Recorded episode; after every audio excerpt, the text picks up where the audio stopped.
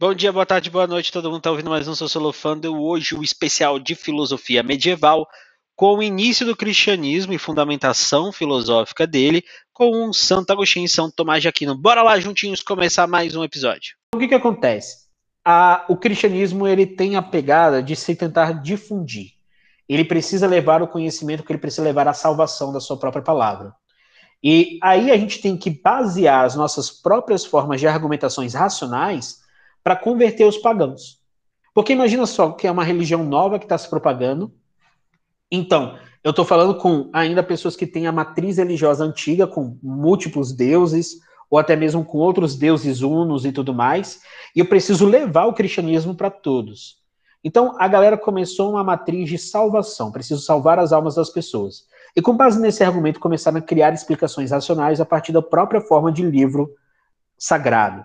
E começam essa tarefa religiosa de evangelização mesmo. A religião cristã ela tem isso, até os dias atuais a gente vê muito isso nas suas ramificações. O cristianismo ainda mantém a base desse argumento de salvação. O que para muitos, inclusive, gera uma contradição. Porque uma vez que você não conhece, você não necessariamente receberá uma punição né? Você não vai ter uma alma condenada ao inferno nem nada disso. Então, por que levar o conhecimento? Que essa é uma das questões principais daquele período também, tá? Da filosofia medieval. Se eu preciso levar o conhecimento sobre Deus para as pessoas, para que elas alcancem a salvação, e se a gente acabasse com esse conhecimento? Ninguém mais precisaria da salvação, porque todos seriam salvos em si. Só que aí vem o um problema da própria forma de pensamento que a gente estruturou agora. A partir do momento que você sabe, você consegue ter e tem a obrigação de levar essa salvação para todos. E a gente se divide em duas patrísticas, a grega, que ela vai estar mais ligada ao Império de Bizâncio, que ainda vai continuar, beleza, depois, e a latina, que vai estar mais ligada para a gente, que é ligada à Igreja de Roma. E é aí que vai estar a síntese da, da fé e da razão. A filosofia medieval tem uma característica bem interessante. É nela que a gente concretiza as formas de visão e construção da, da religião católica apostólica romana. A religião medieval, a filosofia medieval, ela fundamentou as nossas formas de interação, principalmente porque ela traz para a gente uma nova dinâmica de questionamentos. Vou ampliar aqui para vocês, tá? Para quem está vendo aí na tela. A gente tem duas divisões, a patrística e a escolástica. E tudo que a gente foi construindo junto com os socráticos aparece na medieval. Porque, em essência, o mundo das ideias do Platão ele foi muito bem absorvido pela filosofia católica. A ideia da formação do cristianismo passa diretamente pela ideia da filosofia ocidental. Galera, essa é uma informação muito importante. O cristianismo ele tem bases históricas, intelectuais, filosóficas. Ele não é uma construção apenas cultural. Ele é uma construção pensada, articulada, política. E ela tem consequências também disso na época da filosofia medieval, a gente vai ter duas correntes principais, a patrística e a escolástica. Lembrando que esse documento já está disponível para vocês, tá bom? E aí, olha só, na patrística, que ela vai ser a primeira forma de interação que a gente vai ver, a gente vai ter o tema central, que é a relação entre fé e razão. Eu preciso explicar as formas pelas quais a fé acontece a partir dos elementos racionais. E por que, que eu preciso fazer isso? Por que, que se tornou insuficiente falar somente sobre fé na humanidade e não trazer os aspectos racionais? A fé por si só, ela representa um estado emocional. A razão, ela explica o fenômeno. Eu não preciso ver coisas para explicar as coisas. E tá aí uma das coisas mais interessantes que o processo racional pôde trazer para a gente. A gente consegue fazer uma experiência metafísica. Para você que gosta de anotar, eu vou até botar aqui do ladinho, beleza? A experiência metafísica. Como assim experiência metafísica? Essa experiência metafísica, ela significa para a gente que eu consigo pensar, eu consigo explicar os fenômenos que estão distantes das nossas realidades. Então eu consigo falar sobre Deus, uma entidade que eu não experimento pelos meus sentidos, eu não vejo, eu não toco, eu não lambo, eu não sinto o cheiro, eu não ouço, mas eu consigo experimentar pelo mundo das ideias. E olha que da hora a patrística ela começa a interagir de uma forma bem presente no aspecto platônico. E a divisão entre teologia e filosofia. Esses são os temas centrais. Galera, a filosofia, durante muito tempo, ela foi a forma de alocação no tempo e espaço da teologia e de todas as outras ciências. Principalmente porque a filosofia ela explicava todos os fenômenos que estavam à sua volta, beleza? E aí o que, que acontece? O cristianismo ele começou a pegar. O que, que é pegar? Ele começou a se difundir. O difusionismo cultural do cristianismo foi muito forte, principalmente pelas ideias centrais que ele trazia logo de cara, que era o cuidado com o próximo, que era o amor ao próximo, que era também a ideia de conseguir entender que as riquezas elas precisam ser compartilhadas, essas coisas todas, para que ninguém tenha falta, todo mundo sobrevive e assim vai. A gente está falando de um Estado, de uma forma de organização do Império Romano do Ocidente que caiu, ou que está a cair. E quando o Império Romano do Ocidente cai, a galera começou a pensar: por que está dando errado o Império Romano do Ocidente? O que, que está fazendo que dar errado? E a filosofia medieval ela precisou explicar por que, que Roma cai e por que, que a gente começa a formar as estruturas dos feudos. Então a gente começa a ver a igreja tomando parte dessas associações científicas cada vez mais fortes. Então, olha só que da hora. O cristianismo ele começou a se intensificar na medida que eu precisei explicar para os romanos o que, que era o cristianismo. Porque enquanto religião que é do povo e que ela ainda não é absorvida pelos membros aristocratas e tudo mais, o cristianismo ele pode ficar à margem, ele pode ficar à parte. Mas quando lá atrás, lá atrás, a gente vai ter uma queda do Império Romano do Ocidente, o cristianismo ele começa a se como uma das principais religiões e dos principais pensamentos culturais que a gente vai ver na cultura ocidental. E principalmente com Constantino, que vocês já devem ter estudado na história é, do Império Romano e tudo mais, que ele é dos últimos a cair, e principalmente que vai ter a cidade de Constantinopla, essas coisas todas. Constantino, lá por volta do século III, ele condensou essas experiências do cristianismo e ele conseguiu unificar tudo aquilo que os apóstolos tinham escrito até então. E aí ele faz uma nova ideia de pressupostos religiosos dentro dessas explicações. E como que eu vou ensinar para o povo que não sabe ler e escrever essas ideias filosóficas medievais?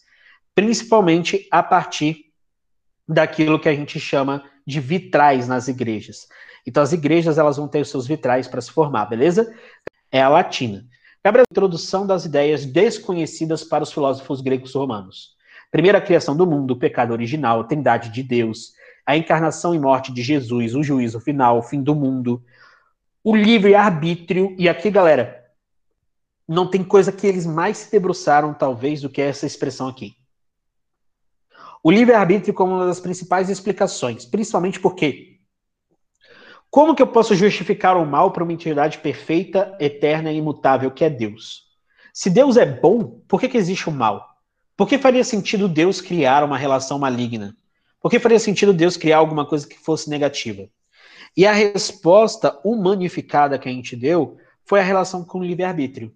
Se nós somos livres para escolher, nós somos livres para escolher qualquer caminho. Quanto mais afastados de Deus, teoricamente, menos ligados à bondade a gente estará, uma vez que Deus é bom, perfeito, eterno e imutável. Quanto mais próximos de Deus, maior seria a nossa bondade. Inclusive, esse é um dos argumentos do Santo Agostinho para justificar a queda do Império Romano. Olha que da hora. O Santo Agostinho fala, cara, o que fez o Império Romano cair foi a mesma coisa que fez é, Sodoma e Gomorra caírem, que foi a ideia do afastamento dos preceitos divinos. Era uma sociedade que ela tinha sido consumida, contaminada para os aspectos demoníacos, para os aspectos negativos e tudo mais. E os próprios humanos fizeram isso. E aí eles acabaram criando a sua própria queda. Então, a própria ideia vinculada ao Santo Agostinho, quando ele começa a sua forma de explicação, ele fala que a ideia do mal causou os danos estruturais para a economia, causou os danos estruturais para a cultura, causou os danos estruturais para a política. E isso, galera, é o início da filosofia medieval que vai justificar aquela frase que normalmente vocês ouvem sobre os camponeses no, na, no período da, do feudalismo, que é o seguinte: ele nasceu camponês, ele morre camponês. Porque existe uma ideia de destino divino para o indivíduo. E o indivíduo ele aceita esse destino, ele abraça esse destino. Porque, lembrando, Deus é uma entidade perfeita, eterna e imutável. Não há motivo para a gente justificar os interesses e vontades de Deus. Uma vez que ele é perfeito, eterno e imutável, a gente precisa automaticamente apenas confiar nas suas relações. E a mentalidade da época econômica, ela ajudava esse tipo de discurso. Por quê? A mentalidade da época era muito mais coletivizada. A gente precisava produzir para a gente. A gente precisava produzir num teor de subsistência. Lembrando que o feudalismo tem uma das principais margens à subsistência, né, para o seu funcionamento. E aí, olha que da hora. O mal não é em si, ele precisa do outro para existir. O mal não é ontológico. O que, que significa isso? O mal por si só ele não existe. O mal ele não existe sozinho. Ele só existe a partir de uma outra pessoa.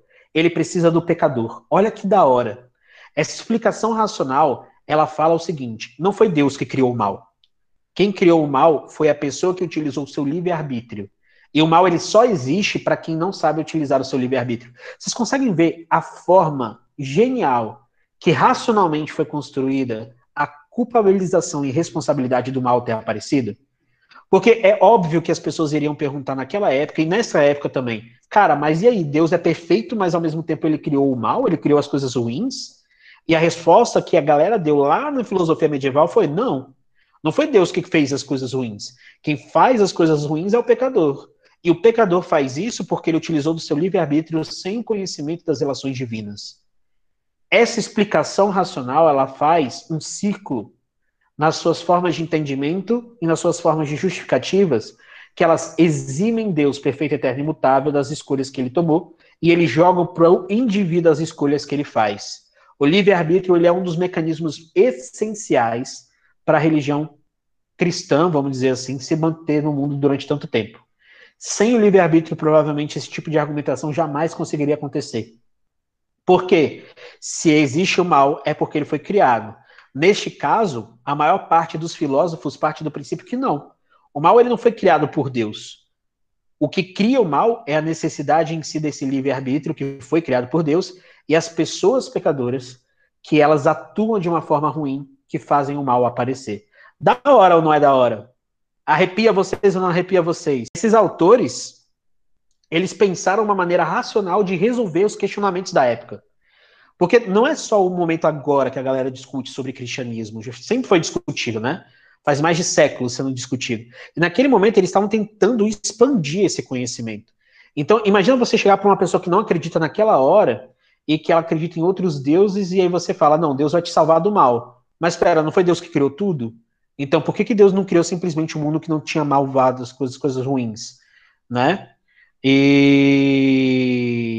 e a resposta é muito mais complexa do que parece, porque teoricamente Deus não criou o universo com coisas ruins.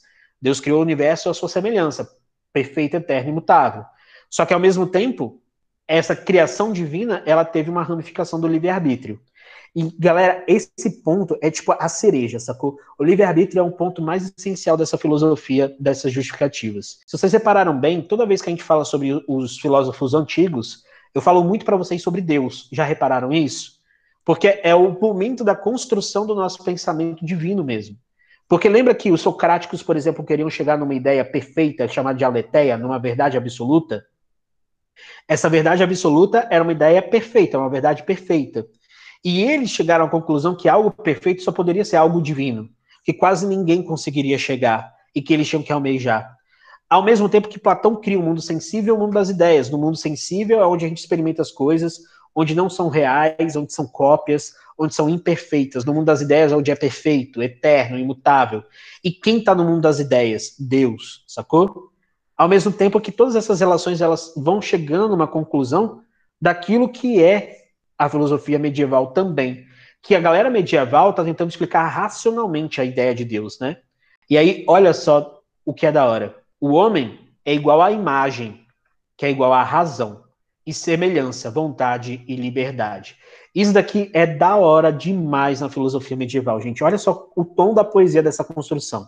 O homem é igual à imagem de Deus, a imagem em torno da sua razão, não em torno dos sentidos. A gente não sabe como que é Deus mas a gente sabe em torno da nossa estrutura racional como que ele se representa. E ele é a semelhança, a semelhança da sua vontade, da sua liberdade de atuação. É por isso que liberdade a gente vai ter de forma geral e que vai justificar tudo que pode acontecer de ruim dentro das nossas sociedades. E aí, olha só, a liberdade de dar as costas para Deus, a gente vai contra o bem em si. Amém, igreja? A gente está falando aqui como se a gente estivesse já numa igreja, né? As ideias cristãs, então, elas são impostas como essas verdades reveladas por Deus. Elas são irrefutáveis inquestionáveis. E aqui vocês já estão vendo a fundamentação teórica da construção daquilo que a gente chama de é, feudalismo, beleza? O feudalismo já se construindo em torno de argumentação teórica e prática. Mas, se vocês forem levar isso mais a, a fundo, vou até botar aqui subsistência para vocês lembrarem como que a economia influencia diretamente as nossas relações de interpretação do mundo. Subsistência, pronto. Agora, olha que da hora. Primeiro autor, Santo Agostinho. O Santo Agostinho, ele vai ser o cara que vai interpretar a partir de Platão a sua forma de visão do universo de Deus. Existe um mundo sensível, que eu falei para vocês, o mundo que a gente experimenta pelos nossos toques e tudo mais, e o mundo das ideias, que a gente experimenta pela razão. Se alguém não se lembrar desses dois conceitos, me pergunta, tá? Que a gente volta nisso. E aí ele fala que no mundo das ideias é o mundo divino. Porque o mundo das ideias, ele é perfeito, ele é eterno, ele é imutável. Eu vou até botar aqui essa, essas características, porque são as características de Deus. O mundo das ideias é eterno, ele é perfeito, ele é imutável, beleza? Ele é, portanto, verdadeiro. O mundo sensível, ele é uma cópia. O mundo sensível, ele é uma cópia. O mundo sensível é imperfeito. O mundo sensível, ele é uma mentira. Ele não é verdadeiro. E o mundo sensível, ele está relacionado ao tempo, ele acaba. Se vocês levarem isso mais a fundo ainda, o mundo sensível, ele está vinculado ao pensamento de Heráclito, pré-socrático. Lembram disso? E se vocês levaram mais a fundo ainda, o mundo das ideias está relacionado ao Parmênides. Olha que da hora. Desde a estrutura pré-socrática, a gente tem o início da consolidação do pensamento daquilo que é Deus na sociedade contemporânea. Gente, estudar história, estudar filosofia, estudar a arte, faz a gente entender como que as nossas construções dos pensamentos atuais chegaram e como que elas ainda fazem parte dessa relação o mundo divino pode ser atingível pela fé. Você só atinge o mundo sensível, o mundo das, mundo das ideias, desculpa, a partir da sua fé. E olha só que da hora. Eu até destaquei isso aqui para vocês, para vocês terem ideia de como que isso funciona. Eu botei que o pensamento de Platão pode ter sido o início da crença cristã no mundo divino, sacou? No mundo diferente do mundo humano. Porque, em essência, o Platão ele separa dois mundos de atuação. E aí, o ser humano, ele vai ter uma alma racional, que ela vai ter uma razão inferior e uma razão superior. E a gente vai ter três funções: a razão, que é o saber, a memória, que é o lembrar, e a vontade, que é o querer. E aí, galera, vem toda uma ideia que o Santo Agostinho traz, principalmente com essa teoria da iluminação, que ela vai estar diretamente atrelada a essa ideia que eu falei para vocês do livre-arbítrio. Aí, quando a gente pega o Santo Agostinho em si, é o que, que eu quero? a gente vai começar a ver que vai ter uma unificação daquilo que a gente vai ter sobre Deus. A teoria do conhecimento do Santo Agostinho, ela parte pela origem divina. É a centelha divina. A ideia de perfeição, ela já está na nossa cabeça, mas quem colocou algo perfeito na nossa cabeça, se a gente nunca vai experimentar algo perfeito? Se não existe algo perfeito, da onde que a gente tirou a perfeição? E aí, é boa parte dessa filosofia medieval fala que existe uma centelha divina. Deus colocou algo na nossa cabeça logo de início. E esse é um conhecimento inato, porque a razão vai servir às nossas almas. A gente já vai ver como que essas almas funcionam. Existe uma teoria da predestinação. A predestinação divina funciona da seguinte maneira: Deus é eterno, perfeito e imutável, e ele já planejou a sua vida em si. Você não precisa questionar Deus, só precisa viver e acreditar. Uma vez que você sabe que Deus é perfeito, eterno e imutável, tudo aquilo que acontece com você é uma vontade de Deus. Ou tudo aquilo que acontece com você é esperado dentro dos universos divinos e tudo mais. Mas para isso você precisa ter fé. Porque se você não tiver fé, você vai, ter, você vai estar sendo guiado pelo livre-arbítrio, puramente. E aí você pode estar sujeito às coisas ruins que existem na Terra e na vida. Mas se você tiver fé, vai ser como se você tivesse que assinar uma folha em branco e Deus vai escrever nela aquilo que você quiser. Da hora, não é? Olha como que isso é da hora, gente. Porque quando a gente pega uma forma de sociedade sendo organizada a partir desse elemento, a gente entende como que o Santo Agostinho chegou a essa ideia. Porque ele vai falar o seguinte, cara, tem coisas ruins que acontecem na Terra. Só que como que eu vou eximir Deus disso? Porque Deus não pode ser culpado. Porque se Deus for culpado, toda a teoria que a gente vai ter sobre formação, criação, sobre todos os pressupostos divinos vão cair por terra. Então a primeira coisa que tem que aparecer é o livre-arbítrio. Porque o mal ele não pode ser justificado a partir de Deus. Eu não posso falar que Deus criou o mal. Não faz sentido. Eu tenho que falar que o mal apareceu por conta do livre-arbítrio que alguém está realizando. Logo em sequência, eu tenho que falar que existe uma ideia de predestinação, um destino criado a partir do caminho de Deus. Só que quem vai conseguir absorver as coisas de uma forma adequada vai ser quem seguir o caminho a partir da sua fé. É por isso que a fé é um elemento essencial para o exercício da alma. Porque se você tiver fé, não importa aquilo que aconteça. A cruz que você carrega, só carrega porque alguém sabe que você tem condições de carregá-la. Deus não dá uma cruz mais pesada para você do que você aguentaria, porque Deus sabe o que faz. Já ouviram essas frases? Essa frase ela não é do século 21. Essa frase é uma construção histórica, psicossocial, cultural, que elas nos remetem à construção da filosofia medieval. Olha que da hora. Essa ideia de que você carrega a cruz que Deus deu para você carregar é uma ideia que está diretamente ligada à teoria da predestinação divina de Santo Agostinho. Porque Deus só faz você passar por alguma coisa que você tem capacidade de gestão. E isso, galera, faz com que boa parte de um campesinato, por exemplo, na época da, da do feudalismo, aceite sua condição de exploração. Uma vez que Deus me deu esse mecanismo de sobrevivência, é porque Deus sabe o que ele faz, Deus é perfeito, pô. Como é que eu, humano, imperfeito, como é que eu, humano, que sou semelhante apenas, vou questionar os desejos divinos? E vejam, os padres estão me dizendo que é assim. A minha sociedade está me dizendo que é assim. Eu vou questionar essa galera que sabe mais do que eu. Eles sabem ler, eles sabem escrever. Eles têm muito mais acesso às coisas do que eu. Eu só sou um humano, sacou? Que trabalha no meu campo. De fato, eu vou começar a questionar Deus? E aí é da hora, porque essas teorias foram abraçadas de uma maneira bem próxima. E aí foi o que eu falei para vocês, né, já, que o mal e tudo mais. O mal ele não tem uma substância própria. O mal ele precisa de alguém para existir. E aí ele separou numa formulação Cidade dos Homens e Cidade de Deus. Vocês já viram o filme, provavelmente brasileiro, Cidade de Deus, e também vocês já viram uma ramificação dele também, que foi a Cidade dos Homens. E a explicação para a queda do Império Romano foi o que eu falei para vocês. O Império Romano ele foi infestado pelo livre-arbítrio de forma negativa. O mal ele acabou ganhando substância a partir das relações dos humanos. E quanto mais afastado da cidade de Deus, mais fácil é para que a queda das suas formas de estruturação econômica, políticas e racionais aconteça. Quanto mais próximo da cidade dos homens, mais próximo do cataclisma vai acontecer. Aconteceu com Sodoma e Gomorra. Quando os humanos se separaram daquilo que era a vontade divina, Deus destruiu Sodoma e Gomorra. A mesma coisa vai acontecer com o Império Romano do Ocidente. Quando o Império Romano do Ocidente se afasta das ideias de Deus, Deus destrói. Afinal de contas, todas as vezes que os humanos se afastaram dos preceitos divinos, nós tivemos um restart na história bíblica. Elimina aquilo dali e recomeça. Tanto quando a gente parte do princípio de Noé, quanto quando a gente parte de outros princípios históricos da filosofia ocidental. E galera, se vocês falarem que isso não arrepia vocês, eu desligo agora esse vídeo, tô brincando, não preciso desligar. As emoções, o nosso ódio, a nossa raiva, o nosso amor e tudo mais, eles são coisas que são experimentadas nos dois mundos, assim como tudo.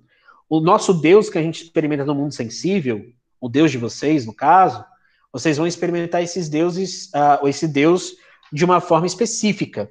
Já observaram que cada um que fala sobre experimentar Deus no mundo físico retrata Deus de uma maneira específica? fala, eu senti Deus quando eu olhei para uma janela e vi um grande horizonte e tudo mais. Eu sinto Deus em tudo, na natureza, na, na, na água que cai no meu corpo e tudo mais. As pessoas elas vão fundamentando a experimentação sensível por Deus por diferentes formas. Mas, ao mesmo tempo, a ideia de Deus ela está na cabeça de todos. Sacou?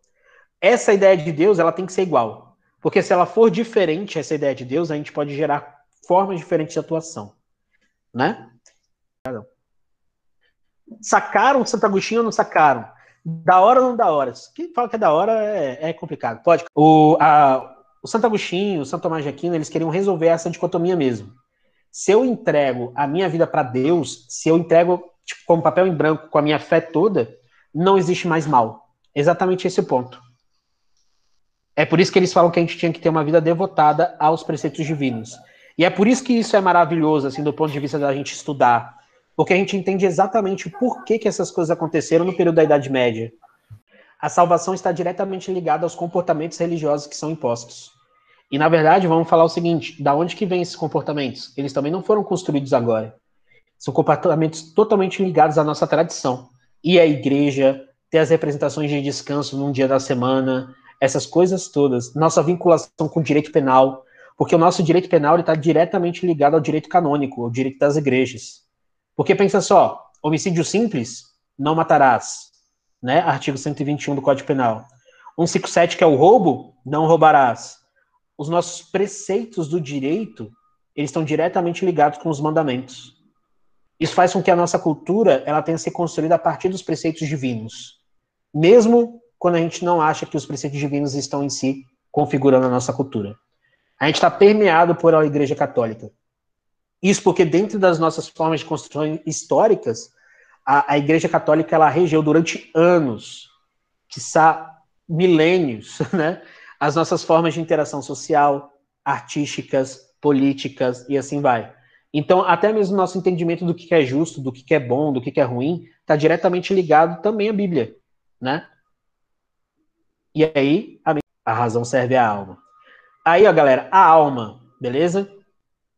A alma em si, daquilo que a gente vai ter para a representação de Santo Agostinho, vai ser dividido em três formas de fontes. A razão inferior, que ela vai ser chamada de realidade sensível, e ela é mutável, então a gente vai conhecendo as coisas, vai adquirindo conhecimento.